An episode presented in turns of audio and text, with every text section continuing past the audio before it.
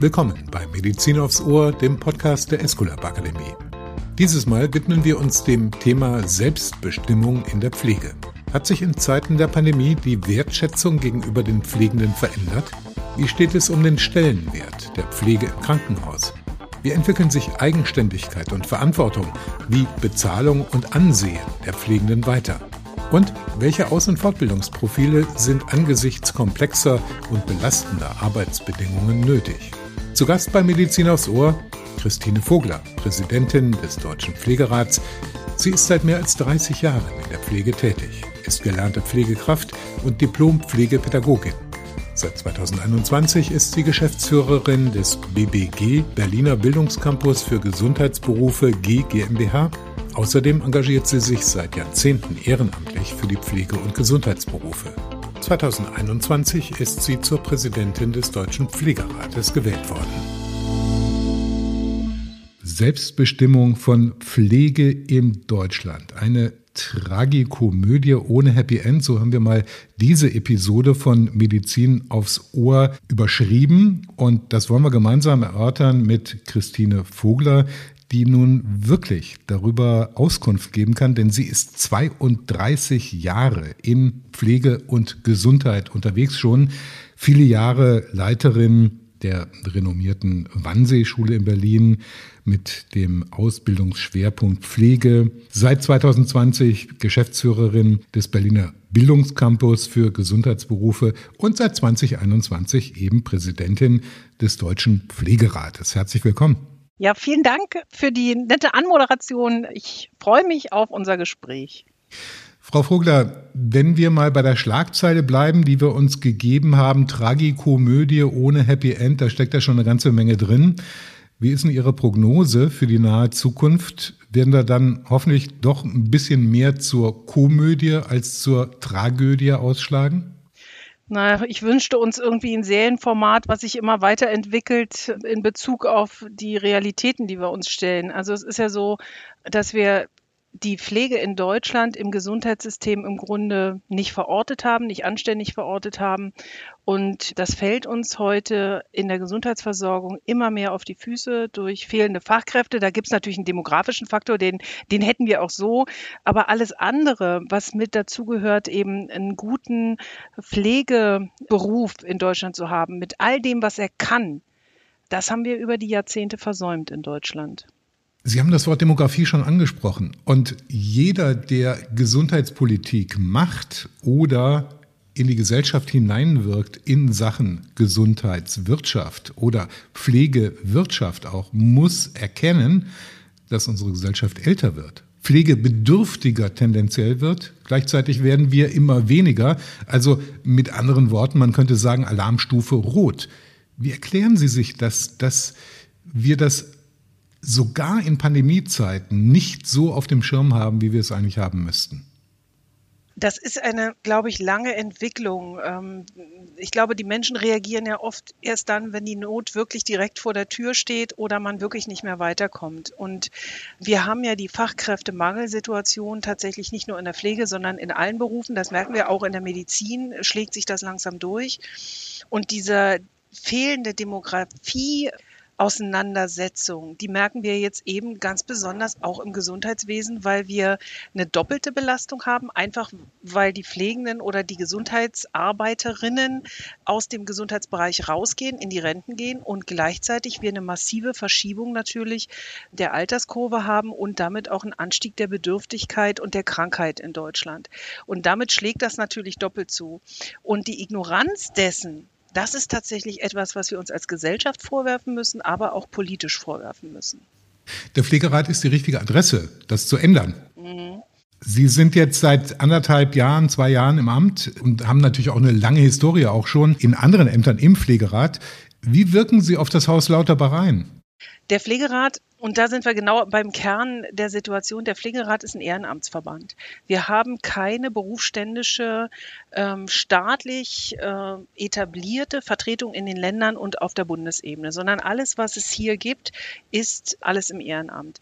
Das ist gegenüber den anderen Selbstverwaltungsinstitutionen von der Deutschen Krankenhausgesellschaft über die Ärztekammern, über die Krankenkassen, die eben hier auch staatliche Aufgaben haben, erstmal natürlich ein strukturelles Ungleichgewicht, was eine Problematik ist ist, so dass wir im Grunde immer verdammt sind, so ein bisschen als deutscher Pflegerat auf der Bundesebene die Mahnerfunktion einzunehmen. Und dass man da wenig Einfluss hat, das kann man sich denken.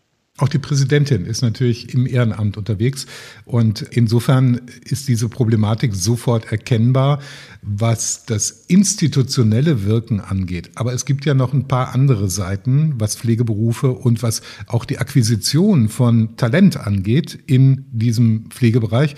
Und zwei Dinge würde ich ganz gerne mal ein bisschen tiefer besprechen. Das eine ist Reputation, ist Selbstverständnis von Pflege, gesellschaftliche Akzeptanz von Pflege. Und die andere Seite der Medaille ist natürlich die Entlohnung. Fangen wir einfach mal damit an. Pflegende in Deutschland verdienen nicht die Welt. Ist das ein Kardinalproblem? Das ist tatsächlich, wir haben es ähm, schon seit vielen Jahren angesprochen.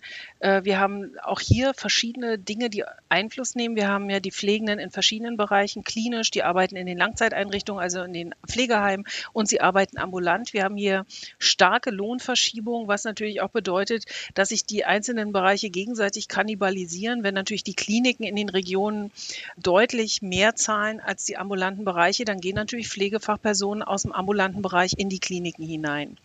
Tatsächlich ist das jetzt ein bisschen aufgelöst worden in den einmal durch dieses Tariftreuegesetz, ähm, was zu diesem Jahr gegriffen hat, dass eben tatsächlich auch nur noch Pflegefachpersonen finanziert werden über die öffentlichen Gelder, über die Sozialgelder, wenn hier tarifähnliche Strukturen oder Tarife vorliegen.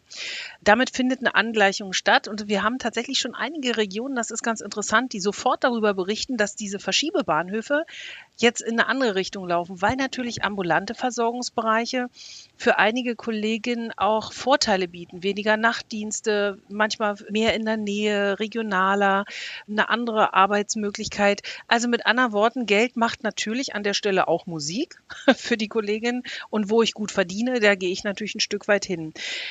Das Lohnniveau selbst ist natürlich, wenn man da drauf guckt, denken vielleicht Menschen, ach, die verdienen ja eine ganze Menge. So, ne, wenn man mit, man, wir werden ja gerne mit Facharbeitern verglichen. Wenn man aber, und das, da wird es interessant, da gibt es inzwischen genug Untersuchungen drüber, wenn man aber den Verantwortungs- und den Belastungsgrad des Berufes tatsächlich vergleicht mit anderen Berufen, dann landen wir in Lohnbereichen, die bei 4000 Euro Einstiegsgehalt losgehen. Also hier gibt es oft einen Vergleich, wie gesagt, was Belastungs- und Verantwortungsniveau angehen, bei Ingenieurberufen. Und wir landen wirklich bei diesen berühmten 4000 Euro, die wir jetzt schon seit einigen Jahren fordern und die sich auch langsam so ein bisschen zumindest in den Gesprächen durchsetzen. Viele haben da noch wenig Verständnis für. Wer einmal in dem Beruf gearbeitet hat, der weiß, dass das ein angemessenes Anfangsgehalt darstellt.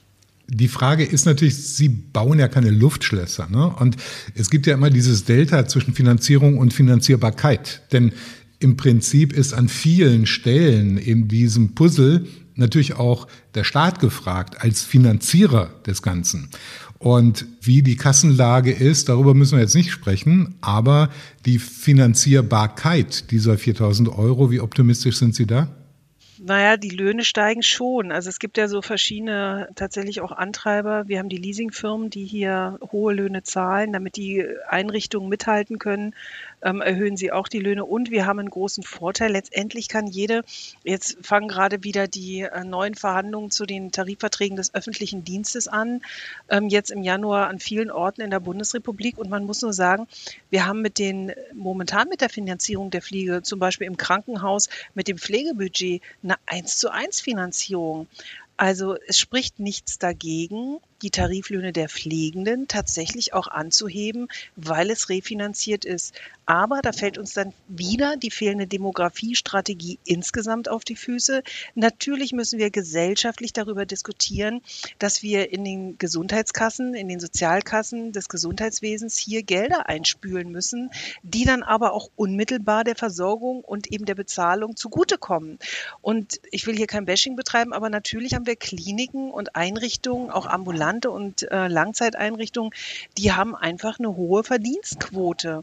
Also eine Gewinnquote. Und das geht natürlich auch nur sehr bedingt. Also wir müssen zum einen dafür sorgen, dass wir gesellschaftlich diskutieren. Wir müssen Gewinne auf einem normalen Level, darüber können wir ja dann streiten, was das bedeutet halten, aber Sozialgelder, die für die Versorgung Sorge tragen und für eine vernünftige Bezahlung, die müssen wir definitiv natürlich dem Sozialen auch zur Verfügung stellen. Gucken wir auf die andere Seite der Medaille mal, nämlich die Reputation, die Verantwortung, die Pflegen in unserem Land haben. Und ähm, vielleicht ist das ein Befund, der uns da mitten hineinversetzt. Ich glaube, 90 Prozent der Deutschen, die Sie fragen, heute im Jahr 2023 früh, was ist denn das für eine Berufsbezeichnung? Dann kriegen Sie die Antwort Krankenschwester. Und da spricht ja schon Bände. Das heißt in Nachbarländern komplett anders und ist auch hinterlegt mit anderen Ausbildungswegen beispielsweise. Bei uns die Krankenschwester. Das muss sich, glaube ich, ändern, um zu einem anderen Verständnis zu kommen. Und zwar jenseits dieser reinen Begrifflichkeit. Aber sie ist so ein Symbol, oder? Sie ist ein Symbol. Wir haben, ähm, wir haben ja jetzt Pflegeberufegesetz, gibt es seit 2020 wo Deutschland ähm, den ersten Schritt macht, eine internationale Anschlussfähigkeit zu generieren. Das, Deutschland tut sich schwer mit einem internationalen Pflegeberuf. Wir haben international den Begriff der Nurse. Und da streitet niemand drüber, aber wir können natürlich in Deutschland Anglizismen als Berufsbezeichnung einzuführen. Eher geht ein Kamel durchs Nadelöhr, das wird so nicht gehen. Wir haben jetzt äh, als Berufsbezeichnung Pflegefachmänner und Pflegefachfrauen schon in der Diskussion darum, hier haben wir uns an der, ja, an der Gesetzgebung der Schweiz so ein bisschen oder beziehungsweise an der Bezeichnung der Schweiz angeschlossen, die das auch haben. Und wir merken es jetzt so an einzelnen Diskussionen. Weltweit und die WHO definiert Pflege und der ICN definieren die Pflege ganz eindeutig als einen Ausbildungs- oder einen Studienberuf, der studiert wird in der Regel und der sich danach in die Fachdisziplinen auffächert. Das ist wirklich weltweit gang und gäbe. Die besondere Historie in Deutschland mit der alten Kinder- und Krankenpflege ist, hat historische Bezüge. Davon lösen wir uns langsam. Was wir aber in der Diskussion der Bildungswege in der Pflege vergessen haben, auch politisch ein Stück weit, ist, dass es nicht nur um das Pflegeberufegesetz gehen darf, sondern es müssen auch die nachführenden äh, Masterstudiengänge, die qualifizierenden Gänge, auch die Weiterbildungsstrukturen eben für die Fachgebiete der Pflege. Dazu gehört natürlich auch Pädiatrie, dazu gehört aber auch zum Beispiel die klinische Versorgung, dazu gehört die ambulante Versorgung, auch Neuzuschnitte zu machen und nicht die Pflege auf der Grundlage der Fachdisziplin der Mediziner tatsächlich zu definieren, sondern auf der Grundlage der Versorgungssettings, unabhängig auch von Altersstufen, aber auch natürlich in bestimmten Bereichen auch in Altersstufen. Also wenn ich zum Beispiel über Demenz nachdenke, bin ich hier natürlich in der Versorgung eher älterer Menschen. Also da gilt es eigentlich darum, Neuzuschnitte zu denken. Wir sind hängen geblieben momentan beim Pflegeberufegesetz und denken, dass diese dreijährige Ausbildung oder dieses dreijährige Studium die gesamte Bildungslandschaft rettet der Pflege. Wir müssen sehr viel schneller weiterarbeiten. Da sind wir auch dran, aber manche Diskussionen sind sehr rückwärtsgewandt. Wenn Sie zum Beispiel jetzt, äh, ich habe, jetzt gibt es wieder eine Petition, die die Kinderkrankenpflege zurückfordert die in sich schon zwei Fehler aus meiner Sicht hat. Die Kinderkrankenpflege gibt es nach wie vor und zwar sehr gut in Deutschland ähm, in der pädiatrischen Versorgung. Aber wir müssen sie nicht in der Grundausbildung denken, sondern in der Weiterbildung und im Masterstudiengang. Ähm, da gehört es hin, weil es eine Spezialisierung ist, wenn wir zum Beispiel über die intensivpädiatrische Versorgung denken. Das ist eine Spezialisierungsausbildung, die ich nicht in einer, in einer Grundausbildung etabliere. Bedeutet das, was Sie uns sagen, dass Pflege also nicht unisono, aber im Mainstream in Zukunft gedacht werden muss als eine prinzipiell akademische Ausbildung? Absolut weltweit ist es eine akademische Ausbildung. Wir haben jetzt im Pflegeberuf das allererste Mal kann in Deutschland tatsächlich grundständig Pflege studiert werden. Vorher gab es nur Vernetzungsmöglichkeiten über duale Systeme mit Hochschulen und Ausbildungsstätten. Aber zehn Jahre, 20 Jahre, 30 Jahre genau, zu spät? Auf jeden Fall. Und was uns damit natürlich auch fehlt, sind Pflegefakultäten, die auch Forschung betreiben. Das ist ja das, was auch dran hängt. Verglichen mache ich ja nicht so gerne mit den Medizinern. Wir lieben uns zwar sozusagen als benachbarte und versorgende Disziplin, aber genau diese Situation, Pflege zu studieren an Hochschulen und gleichzeitig auch die Praxis Versorgung zu sichern. Das haben wir niemals gelebt. Das Einzige, was wir studieren konnten, dann, wenn wir eine Ausbildung gemacht haben, war Management oder eben Wissenschaft fernab von der Praxis, beziehungsweise die Pädagogik. Aber diese unmittelbare Entwicklung des Forschungsgebietes Pflege haben wir in Deutschland überhaupt noch nicht gelernt. Das äh, merken wir auch daran jetzt, dass wir viel zu wenig äh, Wissenschaftlerinnen haben in der Pflege. Die wenigen, die wir haben, kämpfen wie verrückt, um überhaupt ihre Studiengänge an den Hochschulen zu halten und zu etablieren. Und ähm, das reicht wirklich nicht aus und hier muss ganz stark in den Ländern vor allem nachgesteuert werden, weil wir wissen, Bildung ist in der Regel Ländersatzung und Hochschule, Hochschulbildung sowieso ganz stark. Ein solcher Motor muss erstmal richtig warm laufen und anlaufen. Was wäre denn für Sie eine Prognose? Pflege ist in Deutschland ab 2030, wie auch immer, akademisch. So, es gibt nicht mehr Krankenschwester, Nurse übrigens, wie Sie gesagt haben, der internationale Begriff bezieht sich auf Frauen und Männer. Das müssen wir vielleicht ganz kurz genau. mal erläutern, weil es auf klingt alle. auch so weiblich, aber es bezieht sich tatsächlich auf alle. Wie lange dauert das, bis wir die akademische Ausbildung flächendeckend haben werden? Das Interessante bei der Diskussion um die Akademisierung, da merkt man immer, wie schnell wir dann in unsere einge eingedachten Pfade zurückkehren. Wenn wir über Studieren äh, sprechen, ist es ja nicht ausgeschlossen, dass wir anders zuführen, also Pflegehelfer stark Statuten festlegen, wo wir sagen, okay, wir haben auch begleitende Pflegeausbildungen, die die akademischen Ausbildungen ähm, begleiten. Das muss es auch, das muss es auch tatsächlich geben. Wir brauchen den Qualifikationsmix in der Pflege, also die verschiedenen Kompetenzniveaus.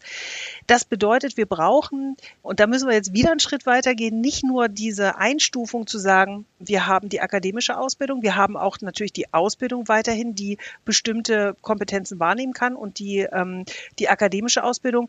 Aber wir müssen das fürs gesamte Gesundheitssystem denken, weil was nutzt nutzt mir eine akademische Pflegekraft, wenn sie in Deutschland gar nicht handeln kann?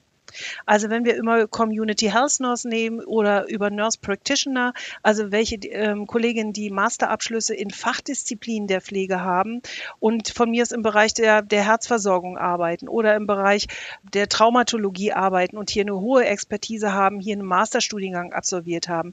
Wie sollen die arbeiten können, wenn die keine Handlungen vollführen können, keinen Pflegeprozess, also beispielsweise äh, selbstständig entscheiden können, welche Pflegebetten werden organisiert, selbstständig entscheiden können, welche grundständigen Medikamente können unter Umständen auch gegeben werden, welche Wundversorgung findet statt, welche Rehabilitationsmaßnahmen werden angegangen, welche Aufklärungssituation braucht der Patient, also oder die Patientin. All das sind Faktoren, die darf ja heute eine Pflegefachkraft in ihrem Kompetenzbereich, weil der gar nicht definiert ist, nicht machen. Wir haben eine hohe ärztliche Vorbehaltstätigkeit oder Vorbehaltsaufgabe in Deutschland, die kaum zu knacken ist und an denen sich auch das gesamte Leistungsrecht festmacht. Also der Arzt entscheidet im Grunde am Ende, was bezahlt wird und was nicht, durch seine ja. Diagnosen und Therapien.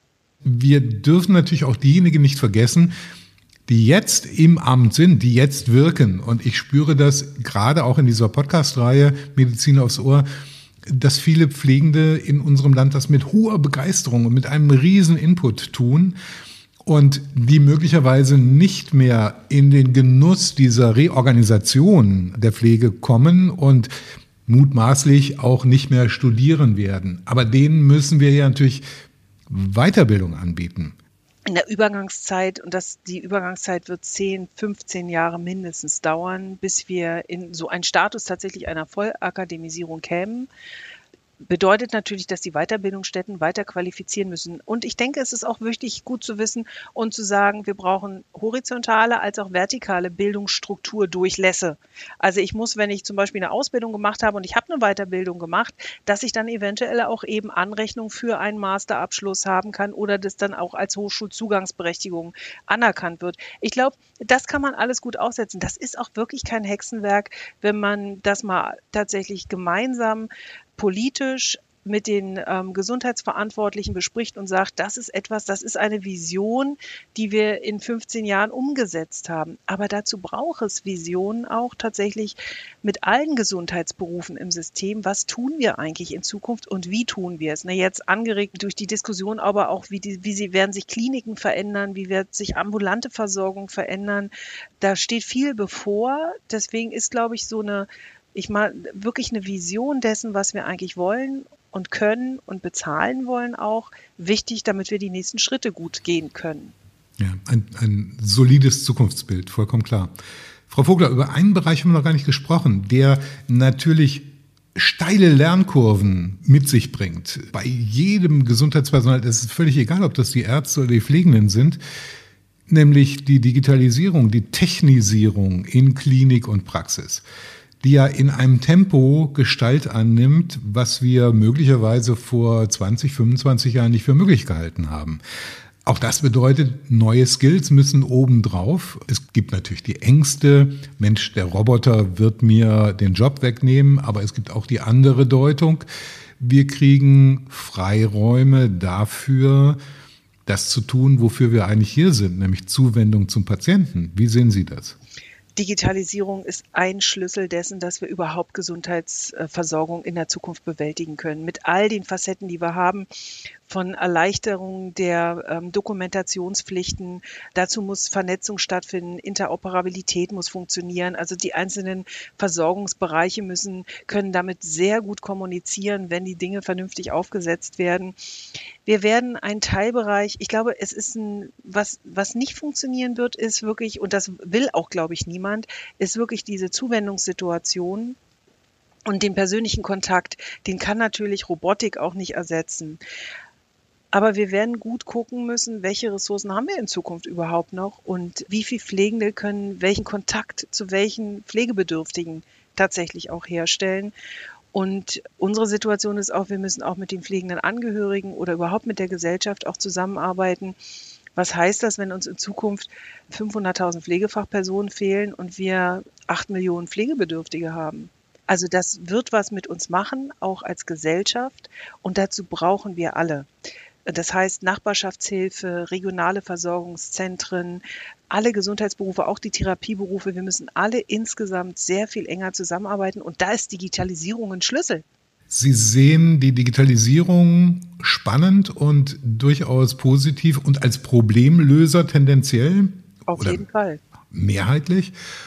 Wie sieht es im engeren Sinne mit der AI, also mit der künstlichen Intelligenz aus, die natürlich auch im OP Einzug halten wird und das eine oder andere tatsächlich vom bisherigen und momentan agierenden Personal einfach abziehen wird. Haben Sie gar kein Verständnis für die Ängste vieler, die im Moment wirken?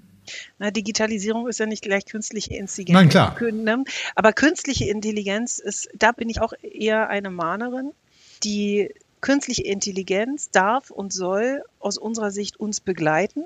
Also wenn wir bestimmte Diagnosesituationen haben oder pflegerische Einschätzungen, dann, dass eine künstliche Intelligenz da die Daten nutzt und Vorschläge macht, das ist ohne Frage ein sinnvoller Weg.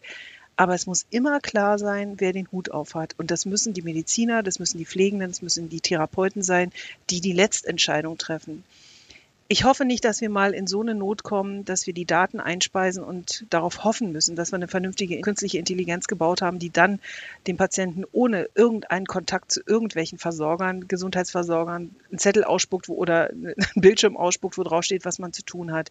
Das ist für mich eine grauenvolle Vorstellung. Ich hoffe, dass wir das anders hinkriegen. Ansonsten künstliche Intelligenz als Unterstützungsmaßnahme für die Arbeit gerne, aber niemals vorneweg. Auf der anderen Seite, die Menschheit hat bewiesen, nachhaltig, was technisch möglich ist, wird irgendwann auch ins Werk gesetzt. Ja, das, das ist bewiesen. Das ist, sind ja immer zwei Fragestellungen. Ne? Was brauchen wir? Und was brauchen wir für die Gesundheitsversorgung und was ist auch bezahlbar? Auch die, diese Frage werden wir uns stellen müssen. Also denkbar ist vieles, aber auch Digitalisierung und auch KI und auch Robotik kostet viel Geld. Und zwar nicht nur in der Anschaffung, sondern vor allem auch in der, ja, im Vorhalt, in den Vorhaltekosten. Auch das werden wir prüfen müssen. Frau Vogler, wir haben angefangen mit unserer Schlagzeile Selbstbestimmung von Pflege in Deutschland, eine Tragikomödie ohne Happy End. So gegen Ende, da kommen wir so langsam hin, nochmal abgleichen. Wie sind Sie denn gestimmt mit dem Amt, das Sie jetzt als Präsidentin noch nicht so lange innehaben und man spürt bei Ihnen und in der Art und Weise, wie Sie argumentieren und sprechen, dass Sie nun wirklich mit Feuereifer die Dinge der Pflege in Deutschland in die Hand nehmen und auch nach vorne bringen. Wie optimistisch sind Sie? Ich bin optimistisch. Ich, wo ich ganz eng dabei bin, ist bei dieser Profession. Ich erlebe die Pflegenden selbst, die mit einer hohen Identifikation mit ihrem Beruf und mit dem darum ringen, dass dieser Beruf die Anerkennung erfährt.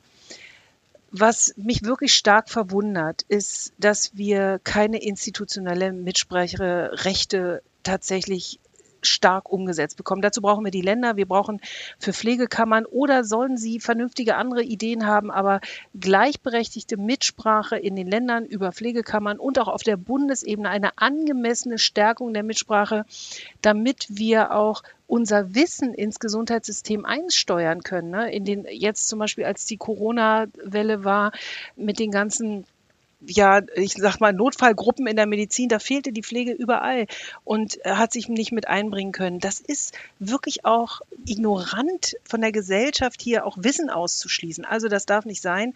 Und das wundert mich an vielen Stellen, warum sich Deutschland damit so schwer tut, diesen Beruf so anzuerkennen. Von daher, ich bin, ich ich bleibe dran und wir werden da, dafür uns einsetzen, dass das kommt. Wir haben jetzt Nordrhein-Westfalen, die an den Start gegangen sind mit einer Pflegekammer. Das ist ein riesiges Bundesland. Wir hoffen, dass Baden-Württemberg nachfolgt. Also wir bleiben da dran und wir hoffen auch auf der Bundesebene, dass der Deutsche Pflegerat weiter gestärkt wird. Wir machen eine sehr gute Arbeit in den letzten Jahren. Das muss man wirklich sagen. In 25 Jahren haben die Kolleginnen und Kollegen über Generationen viel aufgebaut. Und ich glaube, daran kann man sehen, dass Pflege auch Erfolge hat. Jetzt brauchen wir wirklich noch die richtige Mitbestimmung an den richtigen richtigen Tischen. Frau Vogler, wir machen immer am Ende von Medizin aufs Ohr mit unseren Gästen eine kleine Geschichte, wo wir sie einladen, eine Anekdote, einen Witz aus dem beruflichen Leben zu erzählen, mit uns zu teilen, weil es ja häufig doch sehr ernst, in unserem Fall auch politisch, auch was die Zukunft von Pflege angeht, hergeht. Und wir wollen dann immer auf einer positiven Stimmung ganz gerne enden. Was haben Sie uns mitgebracht? Ja, tatsächlich, das hat jetzt gar nicht mal so mit Pflege zu tun, sondern eher mit, ne, wie wenn man so in Verbandsarbeit geht oder dann auch so eine doch ein bisschen hervorgehobene Position hat und man so in der einen oder anderen Talkshow landet. Ich war einmal eingeladen bei Anne Will und habe dann hinterher gedacht, ach, das war relativ lebhaft, war zu Corona-Zeiten auch die Diskussion. Und dann habe ich gedacht, na mal gucken, was dann für Antworten kommen, weil es gibt ja schon auch auf Statements, Presseerklärungen, gibt es natürlich Rückmeldungen, was da so inhaltlich kommt. Und wir haben wirklich, ich hatte noch nie so viel Rückmeldungen, aber es ging immer nur um meine Schuhe, die ich anhatte. Was hatten Sie denn für Schuhe an? Ich hatte einfache Schuhe an, blaue Schuhe mit so einer leichten goldenen Spitze. Eigentlich ging es gar nicht um die Schuhe, aber mich hat es verwundert, worauf die Menschen achten, wenn sie Anne Will gucken. Und das fand ich dann so spannend. Und daran muss ich jetzt denken, weil Sie haben mich natürlich auf die Frage vorgewarnt, dass ich neulich irgendwo zu sehen war, wo im Hintergrund ein Plakat war mit zwei äh, jungen Frauen drauf und ich dann extra eine, eine Mail bekommen habe, ob ich äh, die Telefonnummer von der Dame hinter mir kette. Also da erlebt man schon manchmal Sachen, wo ich denke, ach, ich würde mich ganz gern inhaltlich auseinandersetzen. Das ist natürlich nicht immer so, aber das fiel mir so ein. Da, da war ich wirklich sehr erstaunt, dann tatsächlich auch manchmal, wohin das hingeht und dass Menschen dann auch sich da hinsetzen und dann sowas schreiben. Ich hätte dafür ja keine Zeit. Aber so ist das. Die Menschen sind eben sehr unterschiedlich. Großartige Geschichte und eine zusätzliche Legitimation oder Begründung dafür, dass wir eben Podcast, Audio machen, ja. wo es völlig egal ist, ob Sie blaue oder braune Schuhe anhaben. Das sage ich Ihnen. Sie sehen ja meine Schuhe auch gar nicht. Eben drum, genau. Christine Vogler, vielen herzlichen Dank für dieses spannende Gespräch und wir wünschen Ihnen für Ihre Arbeit ganz dicke Nervenbündel und ganz großes Durchhaltevermögen, denn das, was Sie machen, baut ein Stück unserer Zukunft mit. Vielen Dank für das Gespräch. Ich danke Ihnen. Das war Medizin aufs Ohr mit Christine Vogler, Präsidentin des Deutschen Pflegerates. Wir können nicht nur Podcast, wir können auch Weiterbildung. Wenn Sie unseren Experten nicht nur zuhören, sondern auch von ihnen lernen wollen, laden wir Sie herzlich ein, sich unser umfangreiches Weiterbildungsangebot unter www.escolab-akademie.de einmal genauer anzusehen. Sicherlich ist hier die passende Fortbildung für Sie dabei. Wir hören uns wieder bei Medizin aufs Ohr. Bis dahin, Ihre Escolab Akademie.